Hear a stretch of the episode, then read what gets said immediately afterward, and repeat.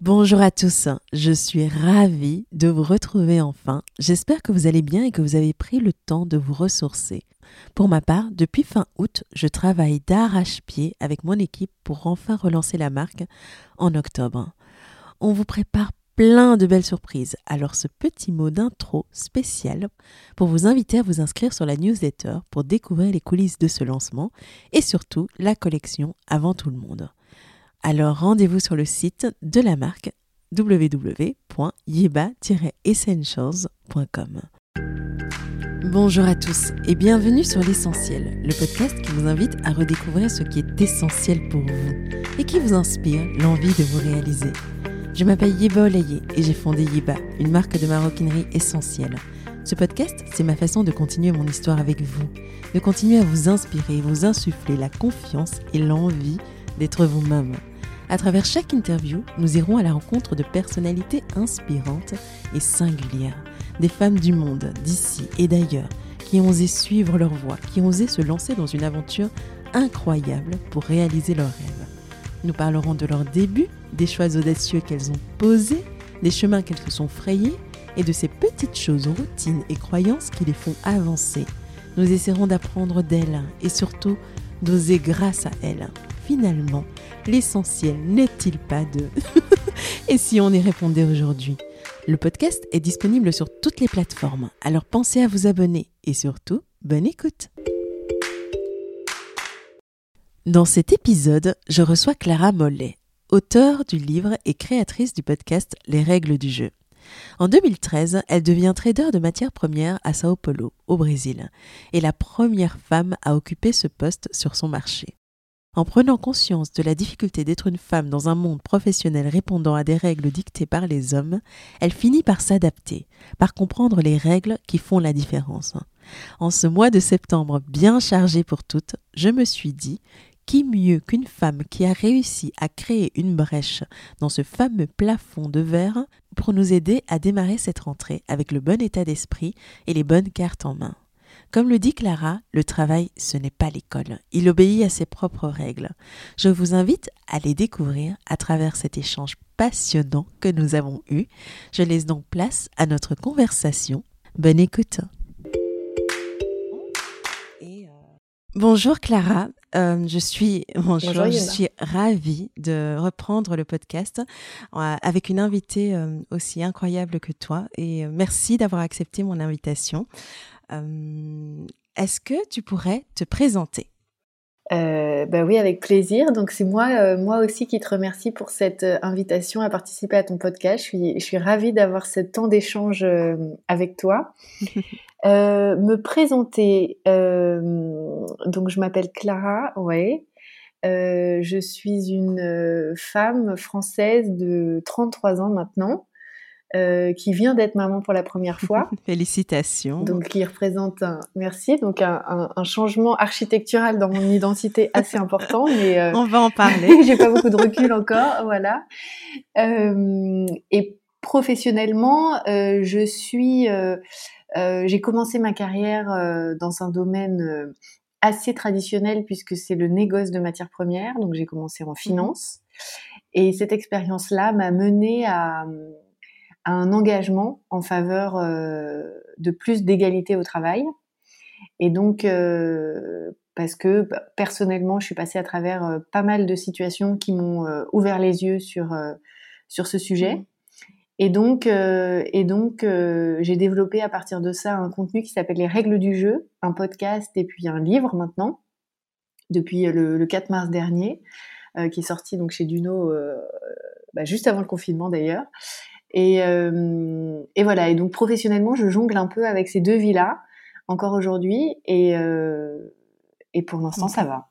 Parce que, enfin, pour l'instant, ça va. Parce que c'est trois vies, hein, parce que il y a un petit trésor qui vient de s'arrêter, de s'inviter dans l'équation. Et euh, voilà. Mais euh, euh, je suis ravie de t'avoir principalement parce que c'est la rentrée et je trouve que c'est c'est le meilleur moment d'avoir ce que j'appelle une certaine forme de général en chef pour nous aider toutes à justement préparer notre enfin notre mindset et nous préparer psychologiquement à, attaquer la rentrée, à gérer nos projets, à monter au créneau et, et à avoir cette assertivité et cette confiance qu'il est, est, nécessaire d'avoir en, en, entreprise, mais aussi en tant qu'entrepreneur. Donc, euh, mais euh, mhm. parlons d'abord de toi. Pourrais-tu nous parler de ton parcours euh, depuis les études jusqu'à aujourd'hui? Alors, j'ai un parcours qui est à la fois assez classique et un petit peu et un petit peu en dehors des sentiers battus. Euh, c'est un mélange.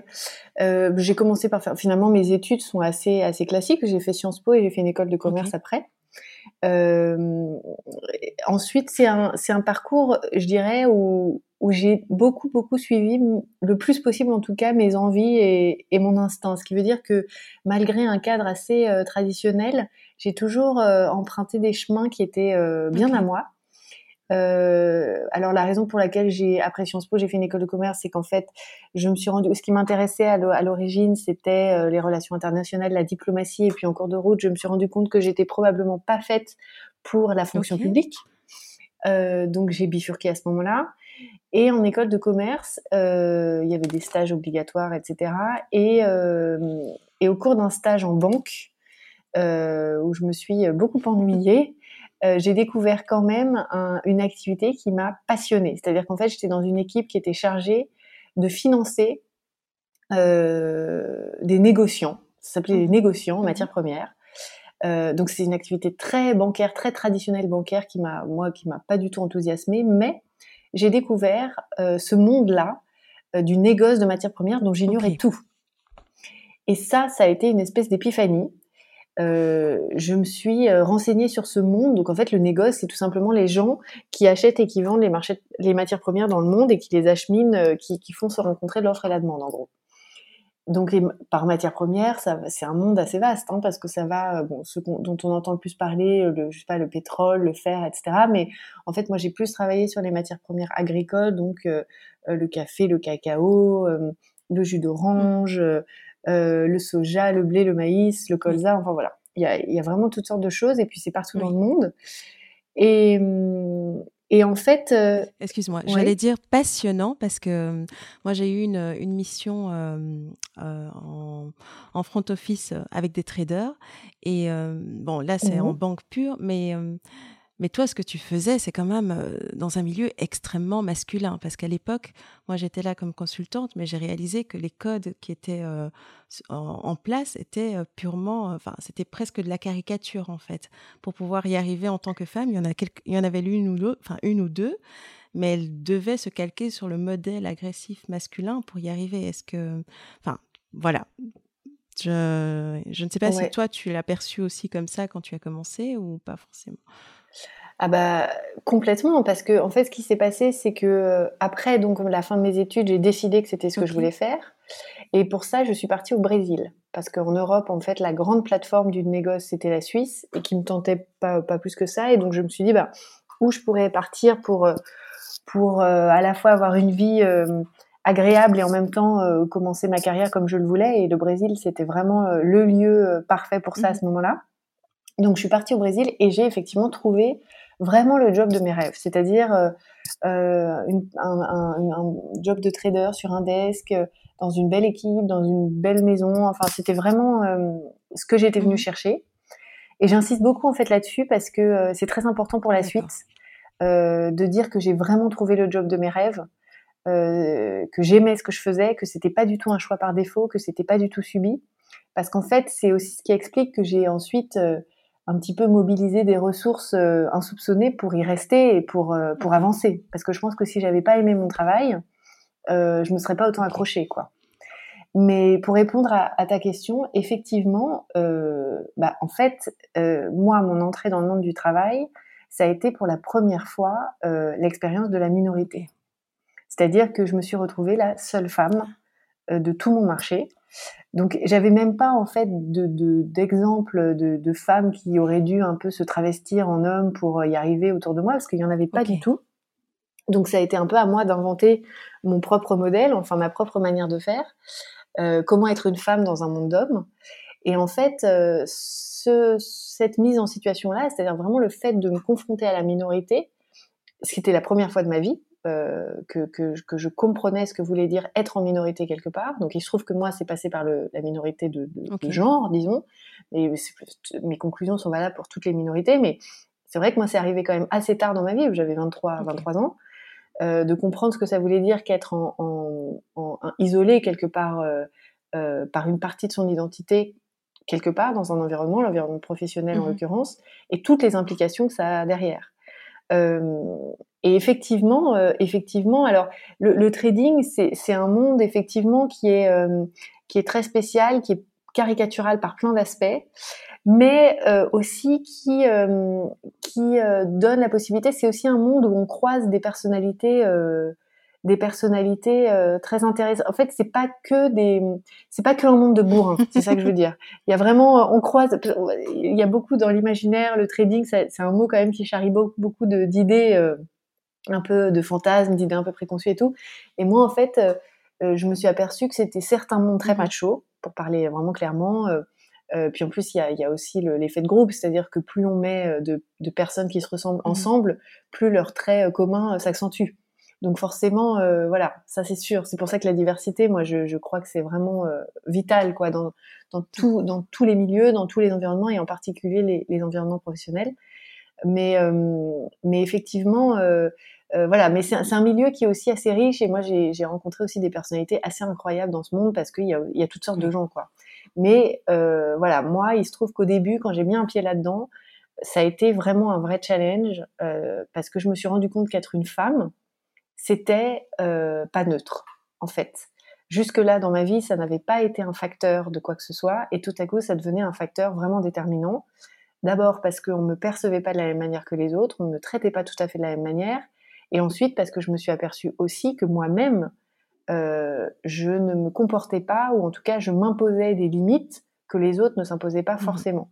Et ça, ça a été vraiment euh, une prise de conscience assez massive. Je, je peux imaginer, mais mais moi, là où je suis quand même assez euh, impressionnée, c'est le jeune âge, c'est euh, la maturité. Euh, parce que quand on commence, on est quand même très junior, et c'est de, de devoir faire face à tout, déjà gagner en compétences, trouver sa place, mais en même temps assumer sa différence et trouver, trouver justement les clés pour qui te permettent d'avancer dans un milieu quand même assez compétitif. Parce que tout à l'heure, on a parlé de bourrin, mmh mais euh, dans le trading, c'est de la négoce, c'est des contrats, c'est euh, c'est euh, des chiffres finalement. Et faire des mmh chiffres, c'est important, mais pas que.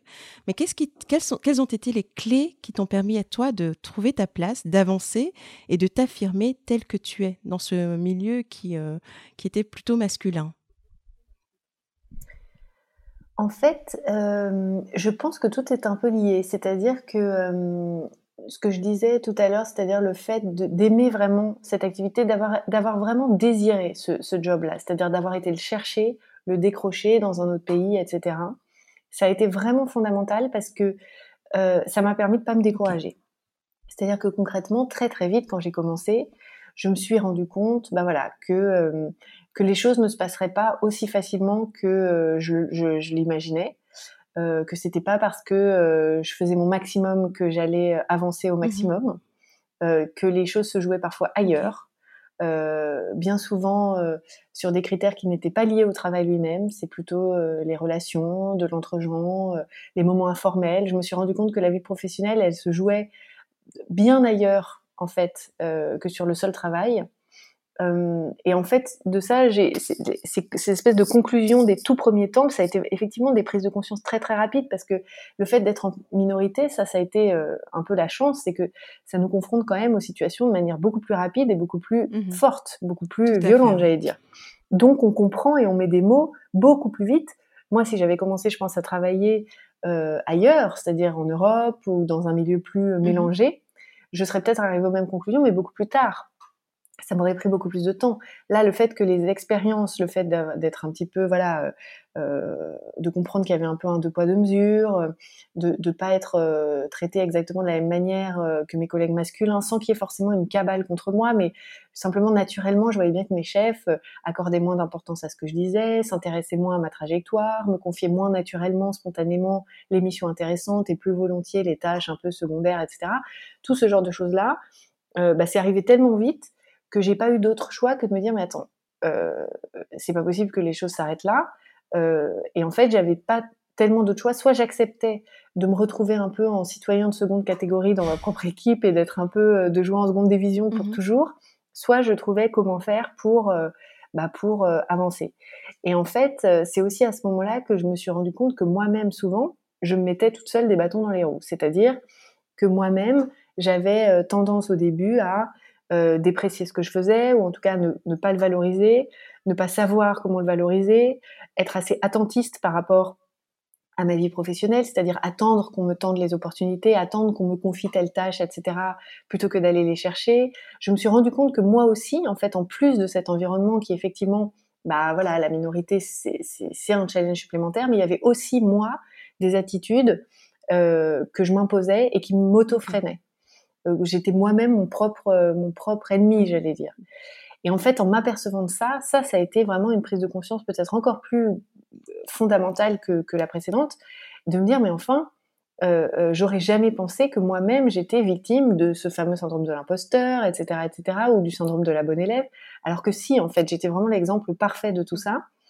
Et en fait, euh, c'est en, en m'apercevant il y a, y a, un moment assez fondamental que je raconte souvent, et si tu veux, je peux te raconter euh, l'anecdote, mais il y a, y a, vraiment un moment où, où, où, ma relation au travail a complètement changé et où j'ai repris la main sur mon, sur mon parcours en, en, me rendant compte que, en fait, la clé, la vraie clé, c'est de ne rien attendre, mmh. de sortir, de s'extraire vraiment de cette posture attentiste dont on hérite à l'école, mmh. sûrement, de croire que parce qu'on fait bien, alors, en conséquence, enfin, que les, la progression est la conséquence des bons résultats en fait, euh, je me suis rendu compte que c'était l'inverse, que c'était en se, en se positionnant en protagoniste, vraiment, en allant chercher soi-même, en demandant, en étant vraiment toujours à l'initiative, euh, qu'on pouvait renverser la vapeur et, euh, et, euh, et provoquer et, et, essayer de tracer la route, en tout cas une route au plus près de celle qu'on souhaitait. Et, et ce, ce, changement de mindset-là, il a été absolument fondateur et la clé, c'est ça. Pour moi, la clé, c'est ça. C'est vraiment d'envisager complètement différemment son parcours, sa relation aux autres, le fait de provoquer ses opportunités. Et, et à partir de là, bah, graduellement, j'ai repris confiance et, euh, et, les choses se sont, se sont déroulées euh, bien. Mais voilà, il a fallu cette prise de conscience-là le moment est venu de nous raconter euh, comment c'est arrivé. Oui, bah oui, bien sûr. Après, Après ce, teasing, fantastique. comme tu le dis, je ne te laisserai pas partir sans l'anecdote, ça c'est sûr. non, non, bah non. Euh, non, en fait, euh, c'est vraiment une anecdote que je raconte souvent, mais c'est vraiment le moment où ma relation au travail a mhm. basculé. C'était euh, donc un, un, un, une fois où mon, mon chef m'avait confié un, travail euh, assez euh, complexe, c'est-à-dire une étude de prix. Mmh. Euh, sur un certain, une, une, certaine période de temps, je, peu importe les détails techniques, mais enfin, j'étais je, je, toute seule là-dessus et il m'avait donné une semaine pour le faire, ce qui était assez court.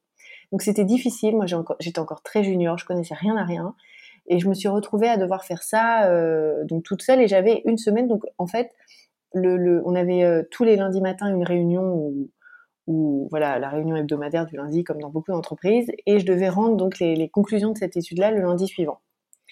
Et, donc j'ai passé la semaine à faire ça et euh, j'ai euh, réussi à obtenir des résultats que moi je trouvais assez intéressants. C'est-à-dire que j'ai fait cette étude et finalement j'étais assez contente de moi. Une semaine plus tard, je me disais bah c'est intéressant, ça va intéresser les gens. Euh, j'étais plutôt contente de mon travail. Et en fait, la, le fameux jour de la, de la réunion arrive, donc la réunion débute normalement, on fait un tour de table, etc. Et puis moi, j'étais vraiment prête à présenter mes conclusions, j'étais ravie d'être là. Et puis leur tourne, leur tourne, leur tourne. Et je vois euh, le tour de table s'éterniser un peu, je vois que mon chef a pas l'air de, de, de, se souvenir très bien euh, euh, que je dois présenter quelque chose ce jour-là, les marchés vont ouvrir, euh, je trouve que ça s'éternise un mmh peu trop, euh, j'ai quand même 20 minutes de présentation derrière, je trouve ça un peu mmh bizarre. Et puis tout à coup, mon chef se lève Et puis, bah, il nous dit à tous bonne semaine, les marchés vont ouvrir à la semaine prochaine. Et là, après t'avoir fait travailler comme une dingue pendant une semaine. Exactement. Oh my God. Exactement. Et donc, oui. Exactement. Et donc, là, je lui fais quand même remarquer, je lui dis, attendez, euh, il y avait cette étude, j'ai toutes les conclusions, euh, tout est prêt, euh, j'avais prévu de vous les présenter maintenant, etc. Et là, il me dit, attends Clara, désolé, mais on n'a pas le temps, les marchés sont ah. ouverts, on verra ça la semaine prochaine. Et en fait, j'étais tellement frustrée et en colère de ce moment-là. Je pense qu'en plus, c'était pas le tout tout début. Je devais, je sais plus exactement quand c'était. J'avais déjà quand même quelques mois euh, dans les pattes de, de, de, frustration, etc. Donc je pense que ça a été ce, ce, ce, cette espèce de cocktail de frustration, de colère, etc. J'étais tellement énervée. Je suis retournée à ma mhm. place, j'ai ouvert un mail, j'ai collé toutes les conclusions de mon étude dans le mail, donc les graphes, euh, les conclusions intéressantes, les analyses, etc. Et j'ai envoyé ce mail à tous les traders de la boîte. Donc, mon équipe, bien mmh sûr, mais aussi, donc nous on était au Brésil, mais l'équipe d'Argentine, l'équipe des États-Unis, la Suisse, l'Angleterre, Singapour, euh, l'Afrique du Sud, etc., etc. Et j'ai envoyé ce mail à euh, donc à toute la boîte, à des gens que je ne connaissais pas du tout, mais dont je pensais qu'ils auraient un, intérêt à, à, lire ces mmh conclusions-là. Et en fait, cet email-là, cet, cet email-là, ça a été la clé de tout. Parce qu'en fait, pour la première fois, j'ai fait quelque chose qu'on ne m'avait pas demandé. Mmh et le fait de prendre cette initiative, de valoriser mon travail, de le montrer parce que j'étais certaine de sa qualité, c'était tout simplement la première fois que je m'autorisais à faire ça. Et ça paraît fou quand je le raconte, je me dis mais enfin, pourquoi, pourquoi attendre si longtemps Pourquoi euh, ne, ne, jamais s'autoriser à valoriser ce qu'on fait quand on y passe autant de temps, quand on y dédie autant d'énergie, quand on y met autant de soi? Euh, une fois qu'on l'a fait, ben, c'est irréversible. C'est-à-dire que moi, ce que j'ai compris ce jour-là, c'était que je ne pouvais rien attendre. Il y avait rien à attendre. C'est-à-dire que si les planètes ne s'alignaient pas, si le moment était mal choisi, si mon chef était de mauvaise humeur, c'était pas grave, en mhm. fait. Parce qu'il y avait toujours un moyen à m'apporter de valoriser ce que je faisais, euh, de mettre en avant euh, ce que je voulais. Et à partir de là, en fait, tout s'est ouvert. Et ça a été, en fait, ça a été, ça a vraiment renversé mes perspectives par rapport au travail. D'abord parce que ça m'a remise moi sur le siège un peu du conducteur. C'est-à-dire, je me suis dit, mais en fait, l'attentisme ne paye pas. Euh, attendre que les autres nous remarquent ne paye pas. En revanche, euh, aller soi-même chercher les opportunités de se valoriser paye toujours, même quand il n'y a pas de résultat, parce qu'on est dans une posture où on ne subit rien, où on va chercher et où on, reprend la main en fait sur son parcours, même une fois de plus quand c'est pas suivi d'effet tout de suite, psychologiquement ça change tout. Et en plus, c'est très libérateur et très rassurant. Parce que moi, ce que je trouvais terriblement angoissant jusque-là, c'était que j'avais l'impression que ma carrière était dans la main des autres. C'est que j'avais l'impression qu'en fait, si je présentais pas mes conclusions exactement pile au moment où les gens étaient disponibles pour l'entendre, exactement favorablement disposés, etc., etc., mais ce serait jamais suivi d'effet. Et ça, c'est terriblement angoissant parce que ça veut dire que tout notre parcours professionnel est dans la main des autres. Nous, on peut juste s'échiner à travailler, à travailler, mais si finalement euh, les autres décident que c'est pas le moment, que c'est pas la bonne personne ou je ne sais quoi, euh, ça, ça sert à rien. Et ça, c'était terriblement angoissant. Et en fait, cet email-là, il m'a aussi permis de me rendre compte que c'était l'inverse, mmh en fait. Et donc, c'est pour ça que je dis que ça a vraiment été la clé, parce que ça a vraiment renversé complètement mes perspectives euh, par rapport au travail. Comment est-ce que ça s'est passé? Parce que j'ai, je suis convaincue que euh, c'était la bonne chose à faire mais j'ai l'impression que ça dépend aussi de l'environnement parce que eh, comment comment est-ce que ton chef a réagi? Parce que dans certaines cultures c'est euh, comme un affront que de bypasser euh, son son son aval pour pouvoir avoir un, peu de visibilité ou en tout cas être euh, se rendre mhm. euh, se mettre en première ligne. Comment est-ce que lui a réagi mhm. et ensuite quels ont été les retours et les retombées de ce, de cet acte de courage en fait? Enfin je ne sais même pas si c'est du courage mais d'affirmation de soi bah en fait tout court. Euh, quelles ont été les retombées? Est-ce que tu penses qu'à Sao Paulo ça s'est passé d'une façon qui aurait été similaire en France par exemple ou dans un monde peut-être un peu plus je trouve hiérarchique et structuré etc. Ouais, bah c'est une très bonne question parce qu'effectivement, euh, effectivement, à chaque situation, euh, c'est challenge. Et c'est ce qui fait, à mon avis, euh, tout l'intérêt du monde professionnel en général.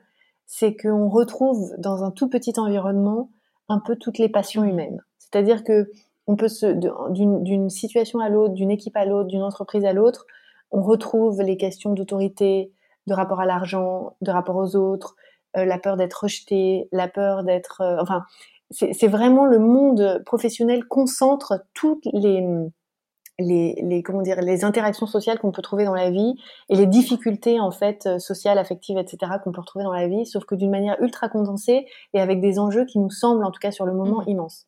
Et en fait, c'est une super bonne question parce que, alors, il se trouve que mon chef ne m'a rien dit. Donc, euh, est-ce que il l'a mal pris mais euh, comme il savait au fond que finalement c'était lui qui m'avait un petit peu, euh, il s'est dit que c'était de bonne guerre et euh, voilà. Est-ce qu'il s'est dit ça? Est-ce qu'il s'est rien dit du tout? Est-ce qu'il l'a mal pris mais il a préféré le garder pour lui et en se disant bah dis donc celle-ci elle manque pas d'air mais en fait ça n'a pas plus eu de conséquences que ça? je ne sais pas. Il se trouve qu'effectivement il m'a pas fait de, de, de, commentaires. Il était évidemment en copie du mmh mail, c'est évident. Mais mais j'ai pas eu de retombées négatives de, de ce côté-là. Euh, j'ai pas non plus eu de retombées négatives vis-à-vis de mes collègues, parce que c'est vrai qu'ils auraient pu se dire, mais dis donc, celle-ci, euh, euh, elle a du culot de montrer comme ça son travail pour qui elle se prend celle-là, en gros. Ça aurait pu être, peut-être d'ailleurs qu'ils se le sont dit, mais moi, ils ne m'en ont rien dit. Et en fait, ça, c'est un deuxième enseignement de, de, ce moment-là, c'est peut-être peut-être que toutes ces pensées les ont traversées, mais ça n'a eu aucune conséquence sur moi parce que en fait, c'est mineur c'est mineur finalement. Euh, ce qui compte, voilà, ce qui, parfois on, regarde déjà ce qu'on a tendance à faire dans, au, travail, je trouve, parce qu'on met beaucoup d'enjeux, beaucoup de pression, parce qu'on on, peut manquer de confiance, etc. C'est de penser à la place des autres, c'est-à-dire d'anticiper ce que les autres vont se dire, en général de négatif. On, anticipe rarement les pensées positives, on, anticipe toujours euh, euh, ce qui risque de se retourner contre nous, et du coup on pense à la place. Euh, et, et, et, et, ça, c'est un frein supplémentaire qu'on s'impose. Si moi, avant d'envoyer ce mail, je m'étais dit non, mais attends, si je fais ça, un tel va se dire telle chose, lui va se dire ça, jamais de la vie, je l'aurais envoyé. C'est pour ça que je disais que, que il avait fallu cette espèce de cocktail de colère, de frustration pour que je m'autorise à le faire. Parce qu'évidemment, en temps normal, je me serais euh, pris la tête pendant des heures en me disant euh, non, mais ça va me retomber dessus, on va m'en vouloir, on va penser que je suis comme ci, on va penser que je suis mmh. comme ça. Et en fait, euh, ça, c'est vraiment un, un, point important, c'est quelque part, euh, peu importe. Parce qu'en fait, il faut pas perdre de vue une chose, c'est qu'on n'est pas au travail pour faire plaisir aux autres. On est au travail pour avancer soi. On sert d'abord son agenda. C'est-à-dire qu'en servant, et c'est ça qui, qui, est un peu un trompe-l'œil au travail, c'est qu'on nous donne des tâches en nous expliquant que c'est pour l'entreprise ou pour des clients ou pour sa hiérarchie qu'on les fait. Et ça nous fait perdre de vue qu'en fait, non, c'est pas du tout pour ces personnes-là qu'on les fait, c'est pour nous. Tout à fait. Au travail, on travaille d'abord pour soi. Même quand on est en, entreprise, même quand on n'est pas entrepreneur, etc., c'est toujours, toujours pour soi, pour son agenda personnel qu'on travaille. Ça ne veut pas dire qu'on fait ça pour, pour écraser les autres, etc., qu'on est un espèce de, compétiteur débridé, mais simplement, c'est ça, moi, que je, que je trouve qui est très, très trompeur dans l'entreprise, c'est qu'on confond notre agenda personnel avec celui de notre entreprise parce qu'en face, on a des gens qui nous demandent d'agir, de travailler au nom de cette entreprise. Mais euh, si finalement on passe notre temps à nous demander euh, euh, ce qu'un tel va penser, si finalement on, on, place le point de vue des autres au premier plan pour prendre nous nos décisions, c'est-à-dire si on se demande toujours ce qu'un tel va penser, si notre hiérarchie va être contente, si notre entreprise va être satisfaite avant d'agir, on perd de vue le principal qui est qu'en fait on accomplit notre fonction pour avancer, pour progresser, pour apprendre, pour ouvrir nos perspectives, pour déclencher des opportunités et pour accéder au poste suivant. La fonction qu'on occupe, elle n'a de sens pour nous que dans la mesure où elle nous permet d'aller vers le poste suivant. C'est pas une finalité en soi. Et en fait, une fois de plus, c'est toujours une question de mindset, mais le fait de voir les choses comme ça, ça libère aussi énormément parce que ça veut dire que euh, c'est pas grave que notre chef nous en veuille un petit peu. C'est pas grave en soi. Alors après, il y a évidemment les circonstances où on se retrouve avec un chef euh, toxique ou un chef de très mauvaise volonté. Mais ça, c'est du cas par cas. Et euh, bon, il y a, y a, y y a hum, enfin, j'ai eu l'occasion d'aborder ce genre de cas plein de fois dans des ateliers ou dans des séances de coaching, etc. Euh, le, le, le, cas des chefs toxiques qui euh, mettent volontairement des bateaux dans les roues, ça existe, ça existe, c'est même assez fréquent. Mais là, évidemment, c'est une toute autre stratégie qu'il faut qu'il faut adopter. Mais ce que je veux dire, c'est que euh, sur cet exemple précis de l'email, je pense qu'il faut toujours être prendre en, en, considération son environnement, c'est-à-dire ne pas agir tête baissée en se disant je m'en fiche, ça c'est bien pour moi et peu importe le reste. Moi, je pense que j'ai envoyé cet email parce que je savais que j'étais dans un environnement où ça ne me porterait pas préjudice, au mmh. contraire. D'ailleurs, cet email, il m'a énormément servi. Ça, je ne l'avais pas mmh. mesuré à l'époque, mais il m'a permis de gagner en visibilité auprès de plein de gens que je connaissais pas et qui tout à coup ont découvert une petite jeune du fin fond du, de l'Amérique du Sud en se disant bah celle-ci elle euh, elle fait du bon travail peut-être que la prochaine fois que j'aurai une question à lui poser sur le marché brésilien ou quoi je ferai appel à elle et du coup ça m'a donné vraiment beaucoup de visibilité et j'ai pu ensuite euh, dialoguer avec des traders du monde entier, euh, apprendre plein de trucs avec eux, progresser, progresser. Donc en fait, ça n'a été que vertueux pour moi. Mais je comprends en fait le, ta question qui est dans, dans une structure plus hiérarchique, mais en fait, il n'y a pas de règles.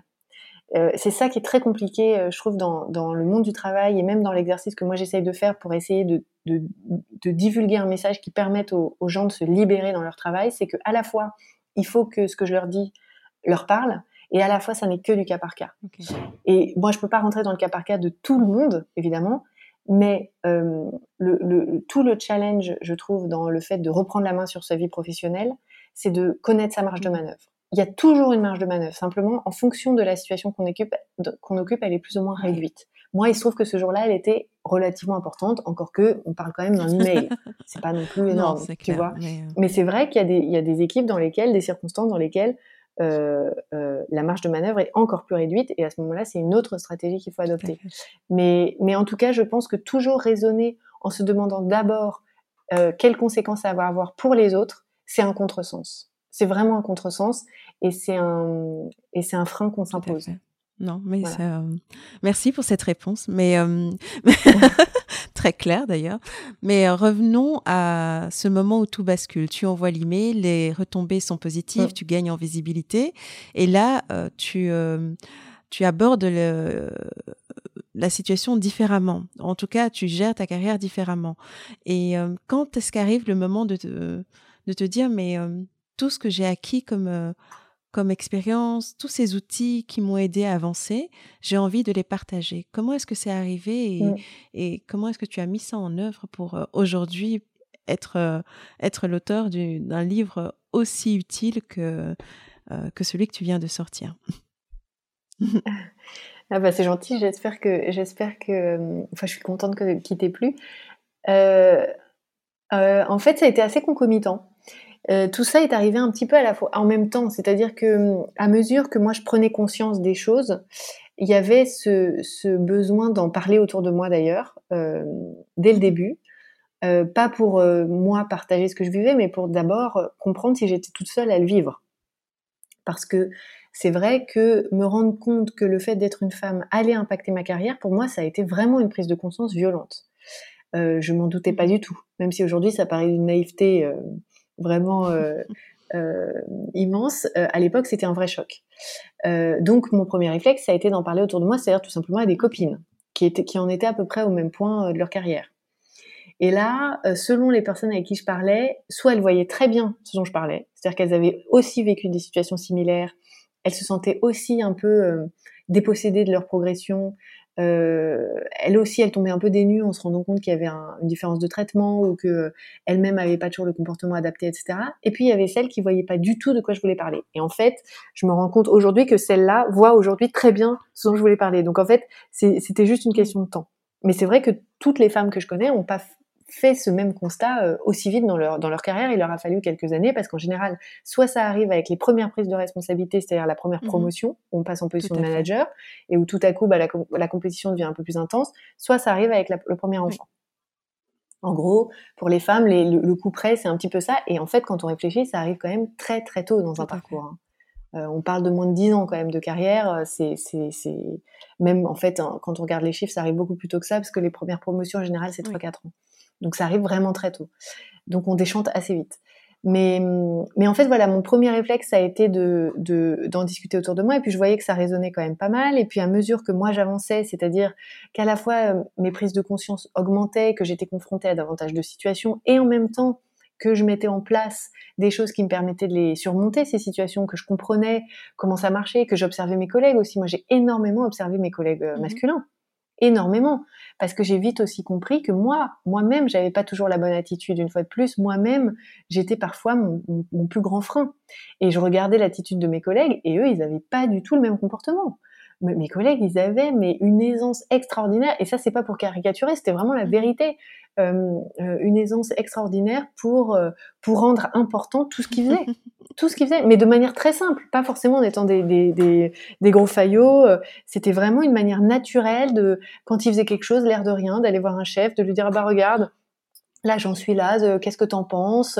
Juste de les tenir au courant régulièrement, euh, d'être présent, d'être dans le, paysage mental de, la hiérarchie en permanence, et puis de s'attarder un petit peu à la fin des réunions plutôt que de retourner à sa place vite vite comme moi je pouvais le faire, de, de s'attarder un petit peu, de participer aux conversations avec euh, tel, je sais pas, tel supérieur hiérarchique qui voyait pas tous les jours. De... Ou être ultra, des toutes petites choses. Être au taquet, ultra performant, ultra présent, juste un ou deux mois avant les promos pour être plus visible. Exactement par exemple, tout à fait. Mais en fait, c'était aussi une attitude très naturelle. C'était pas euh, forcément une stratégie. C'était eux, ça leur semblait logique. si je leur avais posé la question, si je leur avais fait remarquer, je pense qu'ils m'auraient dit mais oui. Enfin, évidemment, en fait, c'est pas euh, c'est pas de la malignité. Enfin, c'est pas de la c'est pas de la du, du, mauvais de la mauvaise stratégie à la petite semaine. C'est juste évident que si on veut obtenir quelque chose, euh, mieux vaut que les gens autour de nous s'en souviennent. Et si euh, on ne le leur rappelle pas, ils ne s'en souviendront pas. Pas parce que ça les intéresse pas, mais parce que une fois de plus, au travail, chacun est concentré sur son agenda personnel. Et en fait, le rôle des gens autour de nous, y compris de notre chef, n'est pas de tenir le, le registre précis de tout ce qu'on fait sur l'année. Ça, c'est notre mmh. rôle à nous. Et notre rôle à nous, c'est aussi de le leur rappeler. Et une fois de plus, c'est pas une question de faillotage, euh, de, de, ou, encore d'ambition débridée, d'avoir les dents qui le parquet, etc. C'est juste comme ça que ça se passe parce que, en fait, si on le fait pas, les gens, c'est pas question de mauvaise volonté, c'est juste qu'ils ne s'en souviendront pas, tout simplement. Et du coup, euh, en, en, observant tout ça, je me suis rendu compte qu'effectivement, euh, euh ça m'a permis de dédramatiser aussi tout ça, de me dire, mais enfin, évidemment que euh, que les choses fonctionnent comme ça euh, et c'est pour ça que j'ai appelé ça les règles du jeu, qui a un titre un petit peu euh, ironique, parce qu'évidemment tout l'enjeu, c'est de, de, de, parmi ces règles-là, de trouver en fait son son espace de liberté à soi et de s'approprier ces règles comme on mmh l'entend. Mais euh, mais ça m'a aussi moi permis de dédramatiser tout ça et de me rendre compte que c'est pas parce que j'étais pas juste une bonne élève au sens où j'avais pas le même comportement qu'à l'école que c'était que c'était de la triche j'avais le droit de, de, jouer aussi avec ces règles-là. Moi, j'avais le droit de me les approprier et, et que c'était pas ni honteux ni euh, euh, déloyal ou quoi que ce soit. D'où Et donc, excuse-moi, je te coupe hein, parce que c'est, ça me vient là à l'esprit. D'où vient ce sentiment négatif par rapport à ces règles du jeu que les femmes peuvent avoir? Pourquoi est-ce qu'on peut euh, diaboliser cette attitude alors que c'est une attitude qui pourrait être euh, finalement euh, être son, sa meilleure amie et s'aider soi-même à avancer? Donc d'où est-ce que ça vient? Parce que les garçons ont été aussi à l'école avec nous. Ils ont pourquoi nous, on garde un syndrome de la bonne élève, de la fille impeccable, qui rend des cahiers propres et qui qui fait tout mmh. de manière, enfin, qui qui essaye d'être aussi excellente qu'elle peut dans les domaines qu'elle attaque et espérer avoir une bonne note. Et pourquoi les garçons se défont de cette attitude et de cette posture là et euh, d'où est-ce que quand est-ce que ça euh, ça, se cristallise, oui exactement. Ouais. Bah, c'est une excellente question à laquelle je pense euh, les sociologues n'ont pas fini de répondre parce que je pense que c'est des les origines de ces comportements sont aux, confins du confin de la petite enfance de nos de nos de nos cultures, de nos sociétés. Je pense que ça remonte extrêmement loin. Évidemment, c'est pas que à l'école, parce qu'effectivement, les garçons aussi vont à l'école. Et d'ailleurs, en fait, c'est pas si simple que ça, parce qu'il y a aussi des garçons, des mhm. hommes, qui sont euh, victimes entre guillemets du syndrome du bon élève. Ça, ça existe aussi, euh, en moins grande, dans une moins grande mesure, en moins grande proportion, mais ça existe mhm. aussi. Et, et euh, j'en connais d'ailleurs des, des, des, hommes qui, qui n'osent pas, qui ont du mal à faire valoir, etc. tous les hommes ne sont pas des pros de l'autopromotion et toutes les femmes ne sont pas des petites choses dans leur coin, évidemment. Euh, mais moi, bon, je, je, c'est sûr que je fais remonter ça quand même beaucoup au, au, à l'école parce que mine de rien, même si on est tous assis sur les mêmes bancs, on n'est pas considéré exactement de la même manière. Euh, les, les, adjectifs qui sont utilisés pour parler de nous ne sont pas les mêmes. Euh, les attentes. Euh, moi, je vois, bah, par exemple, c'est stupide, mais donc je, je, je viens d'être maman. Et quand on s'adresse même à un mmh bébé, fille ou garçon, on n'emploie pas les mêmes adjectifs. Ça commence très très très tôt. Et moi, je ne dis pas qu'il faut, il faut, c'est tout le monde pareil et que le genre n'a plus sa place dans notre société. Je suis pas du tout d'accord avec ça. Mais sans s'en rendre compte, on répète, on réplique. Euh, je pense qu'il y a dans, dans l'inconscient collectif énormément de biais de genre qui sont très très très profondément mmh incrustés et qui nous impactent toute notre vie. Et, euh, et je, je, pense qu'on n'a pas fini de répondre à ces questions-là. Il y a des études passionnantes sur la toute petite enfance. Il paraît qu'un enfant de 4 ans a les mêmes biais de genre qu'un adulte. Donc en fait, ça commence tout de suite, ça commence très tôt. 4 ans, ouais. C'est incroyable. C'est incroyable. Oh tout milieu confondu, etc. Même quand on voilà, mais c'est incroyable. Donc c'est à peine à peine scolarisé en fait. Donc ça prouve bien que ça commence avant l'école. Donc euh, c'est assez euh, c'est assez euh, édifiant de voir ça. Après évidemment il y a mille mille occasions au cours de la vie après de, de, de défaire ces choses-là. Mais en fait moi la, la, en fait ces questions elles sont à la fois passionnantes et désolantes parce que en fait on n'a pas fini de remonter aux mmh sources. aux sources des biais de genre, aux sources des, des espèces de, de, d'atavisme comme ça qui nous force à nous comporter de telle ou telle manière. Mais en même temps, on s'aperçoit, pourtant c'est quand même des sujets qui sont étudiés depuis euh, plusieurs décennies maintenant. Hein. Les premières premières études, elles, remontent aux années 60 aux États-Unis, donc ça fait longtemps, longtemps qu'on a pris conscience de ces choses, qu'on les a nommées. Je veux dire, syndrome de l'imposteur, de la bonne élève, il y a toutes sortes de syndromes, syndrome de la couronne. Enfin, j'ai découvert qu'il y avait tout un tas de syndromes, les choses ont des noms. Je ne connaissais pas la couronne. Très... Euh, oui, la couronne, bah, le syndrome de la couronne, c'est un peu pareil que la bonne élève, c'est l'histoire de... Euh, enfin, c'est, c'est, c'est ce qui consiste à penser que euh, si on fait bien ce qu'on nous demande, on va nous mettre une couronne sur la tête. Voilà. C'est nous dire en fait que les récompenses, la progression, etc. sont les conséquences naturelles d'un du bon travail. de mettre un nom bien sur que mon problème, le problème de toute une voilà le syndrome de la couronne. De la couronne, voilà. Mais tu vois, voilà. Et en fait, il y a un nom pour tout. Et en fait, tout a déjà été nommé, tout a été identifié. Et pourtant, les chiffres ne progressent pas ou très peu. Et en fait, c'est pour ça que je, dis c'est un peu désespérant. Et à la fois, c'est vital d'avoir toutes ces sources-là, toutes ces études, tous ces chiffres, parce que ça permet, quand c'est chiffré, quand un problème est chiffré, déjà il est identifié, on peut commencer à s'y attaquer. C'est vrai qu'attendre avant de chiffrer, ça reste une espèce d'idée vague, donc c'est très très important d'avoir ces études-là. Maintenant, euh, ce qui est évident, c'est que ça n'est pas suffisant pour le régler. C'est-à-dire que identifier les causes n'efface pas les conséquences. Et en fait, moi, j'ai voulu prendre le problème par un autre bout. Je me suis dit, bon, et, c'est ce que, ce que je fais notamment dans le livre, c'est que je me suis dit, il y a des tas de gens qui ont fait ce travail de retour aux sources bien mieux que je ne saurais le faire, parce que moi, je suis ni sociologue, ni euh, un, un, académique, enfin, quelqu'un de, de, du monde universitaire, etc. Donc moi, ce que j'ai préféré faire, c'est me concentrer sur les mmh moyens sur le comment, sur ce qu'on peut faire ici maintenant, ce qui est, ce qui est, sur ce qui est à notre portée aujourd'hui, en fait, et qu'on peut mettre en place sans attendre. Parce qu'en fait, le, problème, c'est que la question du travail, c'est à la fois une question qui est enracinée et euh, qui peut mettre des générations à se, à se, à se décompter, le temps que les mentalités évoluent, etc., les sociétés changent.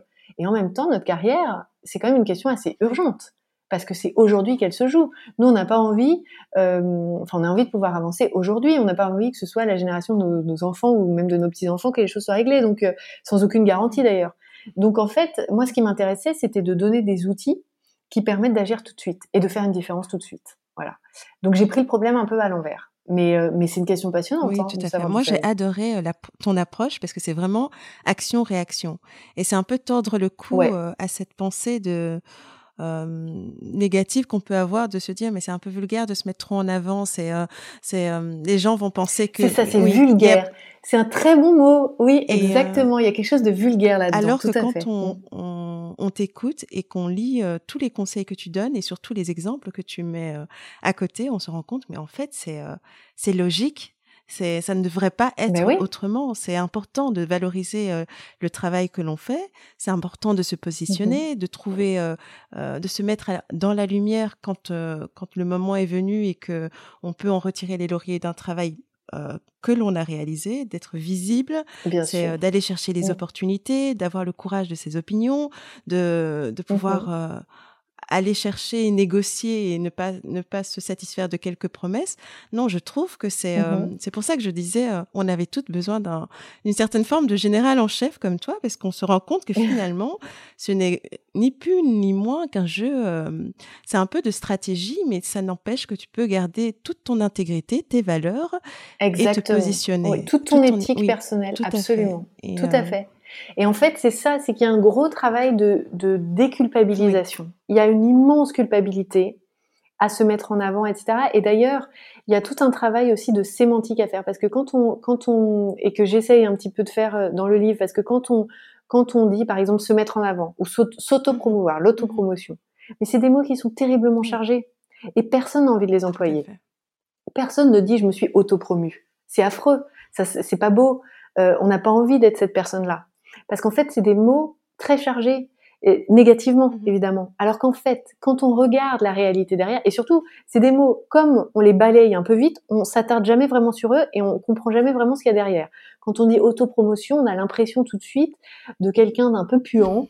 hein, qui arrive, qui, qui voilà, qui prend la place, qui coupe la parole aux uns et aux autres, qui squatte le bureau du patron toute la journée, etc. Mais c'est pas du tout ça l'autopromotion. L'autopromotion, c'est euh, c'est simplement euh, de, de c'est des toutes petites choses du quotidien. C'est simplement, ça peut être, c'est ce que je dis dans le podcast par exemple, de, de poser des questions régulièrement. Ça peut être d'une, ça peut partir d'une position de, de grande humilité. Il n'est pas question de manquer d'humilité là-dedans. C'est simplement d'aller voir les personnes qui nous intéressent, de leur poser des questions, d'aller voir notre chef, de, de lui dire voilà où j'en suis, qu'est-ce que t'en penses. Il n'est pas du tout. Et en fait, c'est intéressant de voir où la négociation, c'est pareil. C'est des, c'est des mots qui sont tellement chargés négativement qu'on les balaye. On se dit non mais ça c'est pas pour moi, ça m'intéresse pas, c'est pas moi, c'est pas ma vie, j'en veux pas. Et en fait, c'est la meilleure manière, du coup, de faire du surplace, de se frustrer, de se dire, bah, la vie professionnelle, ça m'emmerde, et euh, éventuellement, à son premier ou à son deuxième enfant, de dire, ça y est, je, je, je, je lâche tout. Mais Et tu alors parles que c'est- ou... Non, pas du tout. Ben non, mais pas du tout, parce que toi, t'as- euh, il y, a, il y a une différence entre ne plus être satisfait par sa vie professionnelle, en chercher une autre, et tout lâcher. Là, je parle de quelqu'un qui vraiment aurait, euh, tu vois. Mais, euh, mais d'ailleurs, d'ailleurs, euh, c'est intéressant parce que dans les entreprises, je suis sûre qu'il y a énormément de gens qui aiment ce qu'ils font. Je parle pas des gens qui n'aiment pas ou qui n'aiment plus ce qu'ils font, hein, mais qui aiment ce qu'ils font, mais dont la vie est gâchée par toute cette espèce de petite pollution tu vois, euh, euh, parce que c'est de la pollution et ça prend une énergie énorme, de la frustration qu'on peut accumuler quand on n'est pas reconnu à sa juste valeur, de, de voir quelqu'un nous passer devant, euh, d'avoir un, d'avoir, je sais pas, une, une micro-agression de la part d'un collègue, de pas savoir y répondre, etc. Tout ça, ça prend une énergie énorme et en fait, ça peut détourner d'un job qu'on Oui, aimait. C'est vrai. Et, euh, et ça, c'est vraiment dommage. Et euh, et et- et- il y a des vies professionnelles, à mon avis, qui sont amputées euh, pour ce genre de raisons qui, qui vraiment ne devraient pas exister. Alors je dis pas qu'après avoir lu ce livre ou écouté ces podcasts, tout à coup c'est le tapis rouge et que euh, la vie professionnelle sans nuage et c'est un bonheur parce que c'est quand même un challenge pour tout le monde. Mais déjà de minimiser en Mhm. fait euh, cette part de, de parasite, euh, moi je trouve, enfin moi ça m'a énormément aidé et ça a vraiment transfiguré mon Et- rapport au travail. Et moi, j'avoue que ça m'a aussi énormément aidé parce que c'est euh, c'est c'est vrai que moi maintenant je suis plus euh, entrepreneur, mais euh, mais Mhm. j'ai pu faire un corollaire en fait des ce que je lisais, bah, c'est ce que j'avais vécu quand j'étais euh, en entreprise, mais j'ai réalisé que Mhm. j'ai euh, ces choses-là, ce sont, bah, je réutilise le mot cristallisé dans ma vie en- d'entrepreneur Mhm. dans le sens où euh, quand tu veux vendre ton produit, tu dois vraiment euh, te valoriser, tu dois te, te mettre dans la lumière, tu dois le défendre, tu dois avoir une certaine posture qui, euh, pour moi, était très Mhm. difficile d'apprendre parce que, voilà, tu vois, c'est des, des travers que tu tiens. Ouais. Et donc, c'est euh, en lisant tout ça, je me suis dit, mais c'est vrai, il faut, euh, si ça me tient à cœur, si c'est important, il n'y a pas de mal à se mettre en avant, il n'y a pas de mal à, à justement défendre, vendre. Et, euh, et, et en même temps aussi, en lisant ton, ton livre, j'ai réalisé que, en discutant avec pas mal de mes amis d'école de commerce qui ont maintenant une belle carrière et ou essayent Mhm. d'avancer dans leur carrière, que au moment, à, à partir du moment où les enfants arrivent, il y a, il y a quelque chose qui bascule à la maison et elles sont avec Ouais. monsieur qui a aussi autant d'ambition qu'elle-même, mais elle n'arrive pas à se Mhm. positionner dans le sens où mon ambition est aussi importante que la tienne. Comment est-ce qu'on gère nos Mhm. deux carrières en même temps tout en menant une vie de famille heureuse? Et la plupart se sont mises un peu euh, en retrait En retrait. parce que euh, enfin, c'est quand tu leur poses la question du pourquoi, elles te disent mais c'est logique. Enfin, c'est je suis la maman, donc je vais essayer de jongler et d'y arriver sur tous les fronts. Et et mmh c'est étrange, enfin c'est intéressant de voir que ces règles du jeu qui s'adaptent au monde professionnel prennent aussi racine dans le monde, enfin dans la vie personnelle, et que c'est important de justement les, se les approprier pour avancer à tous les niveaux en fait, je trouve. Ouais, complètement. Ouais, complètement. Je, suis. En fait, ça rejoint ce qu'on disait tout à l'heure sur le fait que vraiment dans une vie professionnelle au sens large, que ce soit en entreprise, en indépendant, entrepreneur, etc on retrouve toutes ces questions transversales du rapport à l'autorité, parce qu'en en fait, à l'autorité, bon, dans, une entreprise, c'est un chef, mais quand on a des clients ou quand on a des investisseurs, c'est des simili-autorités, en tout cas, c'est des gens à qui on doit rendre des comptes. Euh, le rapport à l'argent, euh, quand on est entrepreneur, c'est essentiel le rapport à l'argent. Combien je vends mon produit, combien je vends mon service, comment est-ce que je m'évalue, euh, la peur d'être rejeté quand on dit non, par exemple, arriver à, quelqu'un qui nous demande un, je dis n'importe quoi, un discount, de dire bah non, moi mon prix c'est ça, la peur du rejet, la peur de, du, rejet définitif, de perdre un client, etc. Tout ça, c'est effectivement des problématiques transversales qu'on retrouve. Euh, et, et, et, effectivement, c'est drôle parce que les règles du jeu, je vois qu'elles ont aussi des répercussions bien au-delà des mmh. salariés. Et c'est exactement pour ces raisons-là. Et sur la maternité, alors la maternité, c'est un sujet, moi j'ai très peu de recul encore, donc euh, c'est difficile de... Ce que je peux dire en tout cas, évidemment, de mon, mon expérience à moi, c'est qu'effectivement c'est une équation qui est très compliquée à résoudre, mais qui est tellement, qui varie tellement d'une femme à l'autre, mais parce qu'il y a un conflit intérieur quand même. C'est-à-dire que ça n'est pas que euh, un sacrifice par rapport à son mari. C'est aussi un changement d'identité où tout à coup eh bien, euh, c'est hyper bateau ce que je veux dire, mais les priorités sont plus tout à fait les mêmes. Et même soi-même, en fait, comme son identité, moi, moi, c'est ce que je ressens, c'est j'ai l'impression que mon identité a un petit peu vacillé. C'est-à-dire, je peux pas dire que je suis une personne différente, je suis toujours la même, mais il y a quelque chose dans mon identité qui a un peu pivoté. Et je peux pas encore dire quoi, parce que c'est tellement récent que ça n'a pas encore forcément trouvé sa place définitive, etc. Mais c'est sûr que on regarde plus du tout les choses de la même manière et que euh, on se retrouve à se poser des questions du genre euh, mais euh, est-ce qu'effectivement je devrais pas mettre ma, ma, ma vie professionnelle entre parenthèses pendant quelques années pour m'occuper de mon enfant? Alors moi c'est pas le choix que je vais faire parce que mais je comprends ce conflit intérieur. Je, je, je comprends comment des femmes qui sont par ailleurs très ambitieuses sont tout à fait conscientes de l'importance d'être indépendantes financièrement qui vraiment ont envie de s'épanouir au travail peuvent avoir ce genre de raisonnement parce qu'il y a un conflit intérieur parce qu'il y a une partie de nous qui a envie de rester avec cet mmh, enfant aussi. En tout cas, pendant une partie de, de, notre vie. Enfin, en tout cas, je ne sais pas si c'est pareil pour toutes les femmes, mais moi, je sais que, euh, je veux dire, deux mois et demi de congé maternité, c'est quand même court, quoi.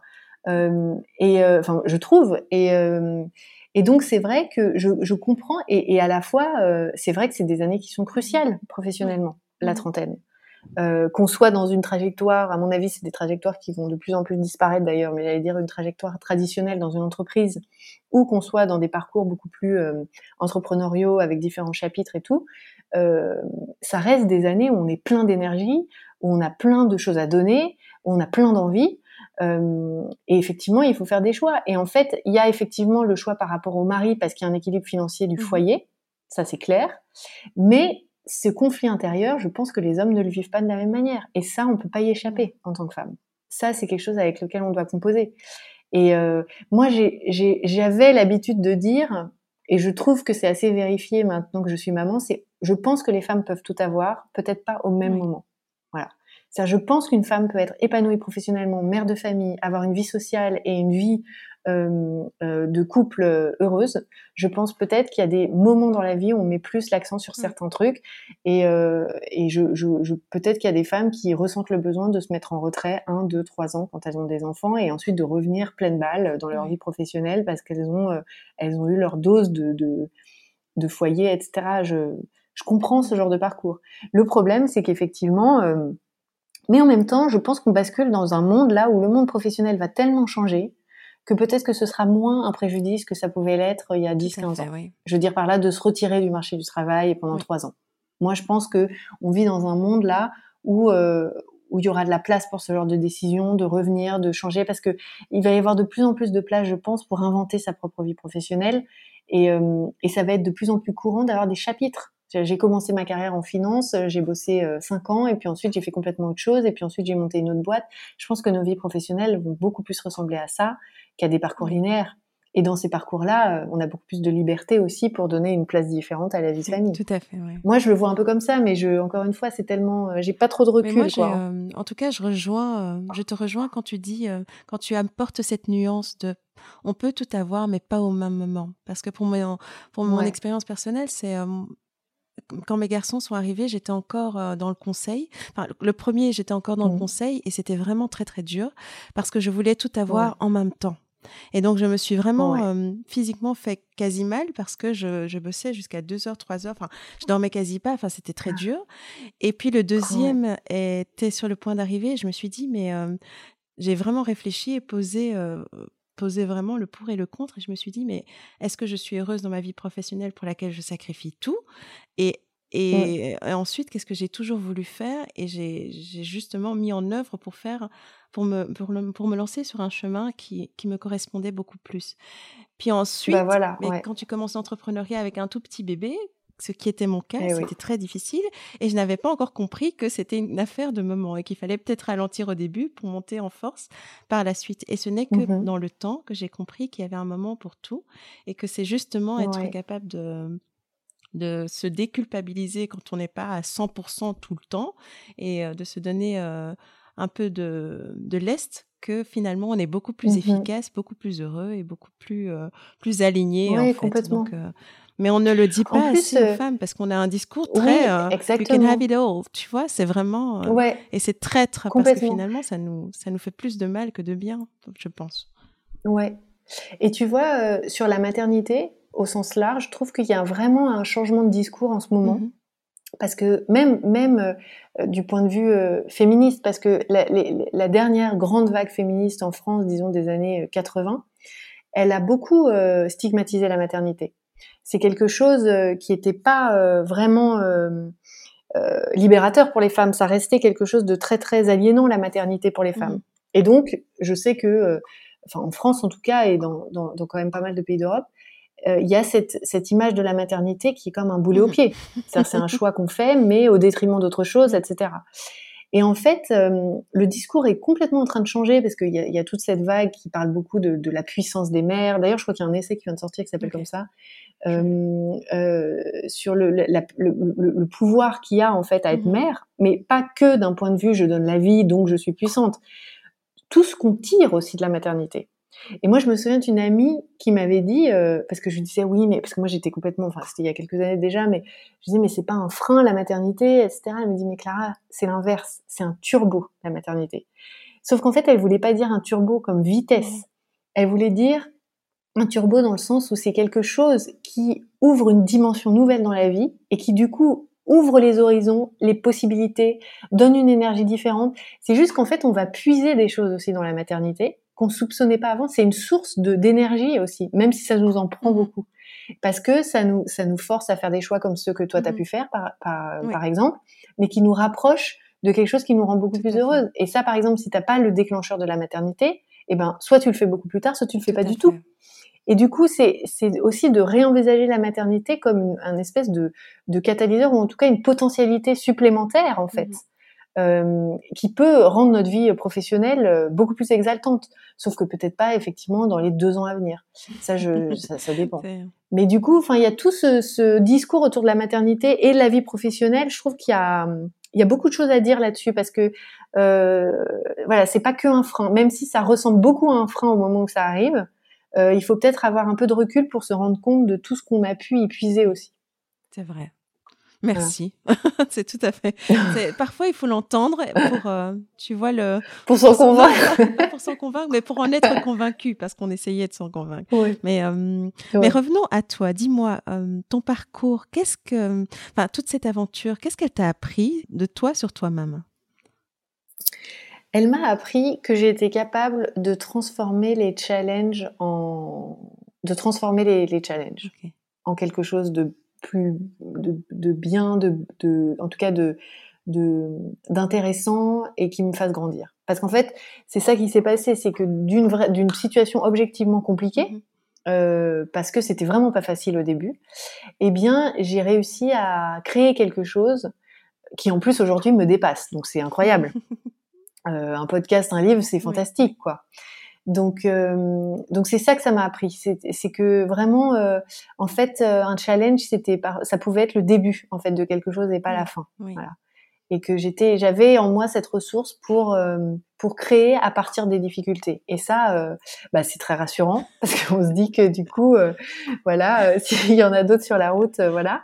Mais mais voilà, je pense que oui, ça, je pense que c'est ça que ça m'a appris et et, et en plus, ça m'a permis de, de de découvrir un engagement qui me tient très à cœur. Et je pense que quand on est quand on trouve comme ça une espèce de de questions qui nous dépassent, sur laquelle on est vraiment euh, heureux de, de s'engager, c'est aussi quelque chose de très très euh, épanouissant dans la vie. Je pense qu'on a tous un peu besoin de ça, en tout cas, euh, d'un de quelque chose d'un peu plus grand que nous, auquel dédier de notre temps, de notre énergie, que ce soit par le partage d'idées comme toi tu le fais, etc., ou de parcours inspirants, ou en tout cas de faire quelque chose qui soit pas dirigé que vers nous. moi, je pense que voilà, il se trouve que c'est fou parce que quelques années avant, enfin, si on m'avait dit oui, la question des femmes au travail, euh, c'est quelque chose qui va vraiment te passionner et auquel tu vas dédier autant de ton temps, j'y aurais pas cru du tout, parce que c'était pas du tout une question qui me parlait. C'était pas du tout, euh, j'étais pas du tout sensible parce que j'avais pas été sensibilisée, parce que je pensais que ce serait jamais mon problème en fait. Et quand j'ai réalisé que c'était mon problème, que c'était pas que mon problème, etc. Euh, je suis vraiment tombée des nues, mais c'est vrai qu'aujourd'hui, euh, je trouve qu'il y a encore, même si c'est une question dont on parle énormément, il y a encore tout à faire, je trouve. Tout à fait. Et est-ce que tu aurais un message particulier? Parce que c'est la rentrée justement et c'est c'est une période où on est, tu vois, on est empli de ce mythe que du renouvellement, où on va lancer tous ces projets, faire les choses différemment et et, et même celles qui ont un rêve, une passion, qui n'osaient pas se lancer et, se, et commencent à se reposer la question, comment est-ce que, qu'est-ce, quel mot tu, le, tu voudrais partager avec elles qui, qui parfois ont peur de se lancer ou sont remplies d'anxiété parce que la tâche semble insurmontable? D'abord, que la, le moment ait, a jamais été aussi bon qu'aujourd'hui. En tout cas, que c'est le meilleur moment pour le faire pas parce qu'il y a une conjoncture particulière, juste parce que c'est maintenant et, et, que en fait c'est le bon moment parce que c'est maintenant. Donc il faut le faire quand on a des envies, etc. Mais surtout en fait, euh, comme, une fois qu'on a dit ça, on dit bah oui c'est bien joli, comment je fais? Et en fait, il faut partir de là où on est. Mm-hmm. Il faut toujours partir de là où on est. Parfois, quand on a des rêves, des envies, etc., on se projette vers le résultat. Et c'est la meilleure manière de rester paralysé parce que c'est très impressionnant, on ne sait pas par où, euh, par où commencer et ça fait peur. Alors qu'en fait, quand on part de là où on est, on fait un petit pas, un tout petit pas, on enclenche un mouvement, et ensuite de rester dans le mouvement, c'est-à-dire de faire des petites choses l'une après l'autre, l'une après l'autre. C'est la meilleure manière d'atteindre un jour son rêve. Et en fait, la meilleure manière, voilà, d'atteindre un rêve, à mon avis, c'est de pas partir de rêve, mais de partir de sa vie aujourd'hui, de regarder vraiment son quotidien aujourd'hui et d'identifier dans sa vie ces zones d'initiative, ces, ces, espèces de petites parcelles de liberté qu'on mmh. a et de les explorer à fond. Donc ça peut être euh, dans le travail où on est, de se dire bah, moi je suis malheureuse dans mon travail aujourd'hui, qu'est-ce que je fais? Ça ne veut pas dire tout envoyer balader aujourd'hui, tout plaquer pour aller euh, faire un changement radical de vie, parce que ça en fait ça fait mmh peur. Et en fait, euh, il y a des gens qui le font, mais peut-être qu'ils le maturaient depuis très longtemps. Mais il y a aussi des gens qui se disent mais j'en rêve, mais j'ose pas. Et du coup, ça c'est la meilleure manière de nourrir de la frustration sur des mois voire des années. Alors que quand on regarde sa vie et qu'on se dit attends, en gardant mon job sans, tout envoyer balader Quelles sont les zones de lumière? Quels sont vraiment les territoires euh, d'initiative, de liberté que j'explore pas assez? Eh ben, en s'autorisant à les explorer, ça peut être, je dis n'importe quoi, mais euh, bah, reprendre la main sur son parcours euh, en, gardant le poste qu'on a aujourd'hui, etc. Ça permet de prendre confiance, et plus on prend confiance, et plus on ose. Mais il faut partir de là où on est. Voilà, je pense que c'est ça. Mais le moment est excellent parce que parce que c'est aujourd'hui. Demain, c'est déjà demain. Après-demain, c'est ensuite après-demain. Euh, le temps file, quoi. Donc, il faut commencer aujourd'hui. Tout à fait. C'est vrai. Merci. Et dis-moi, quelle est, euh, après tout ça, quelle est, quelle est ta définition à toi du succès, de la réussite personnelle? Ou encore du bonheur hein? oh là là, ça, euh, il faut une vie entière pour y répondre. Qu'est-ce que le, le, bonheur Je ne sais pas. Non, euh, le succès, bah, le succès, c'est intéressant parce que je trouve que c'est une définition très mouvante. Je pense que c'est une définition qui n'arrête pas de changer. mais déjà, je pense que être être dans une situation où c'est pour moi, hein, mais où je suis à peu près en, en phase avec avec moi-même, où je trouve du sens à ce que je fais et où je gagne ma vie avec, bah franchement c'est déjà pas mal. c'est déjà vraiment beaucoup même. Donc voilà et après et après ça change tout le temps. Je pense que ça change et tout le temps. accepter que ça puisse changer aussi. Ne pas rester. Et accepter que ça puisse changer. Exactement, lâcher la main du rêve d'hier. Ça, c'est exactement, c'est un très bon. Par exemple, moi, quand j'étais en trading, le succès, quand j'étais, donc, quand j'ai commencé à travailler, le succès pour moi, c'était très différent. C'était d'avoir un, un travail euh, qui me donne une, une qui soit socialement euh, reconnu, valorisé, avec euh, un gros salaire, etc. Et aujourd'hui, c'est très différent. Donc, accepte, lâcher la main de ces rêves-là aussi, c'est pas facile de se dire un jour, mais moi, en fait, c'est plus ça ma définition du succès, je passe à autre chose.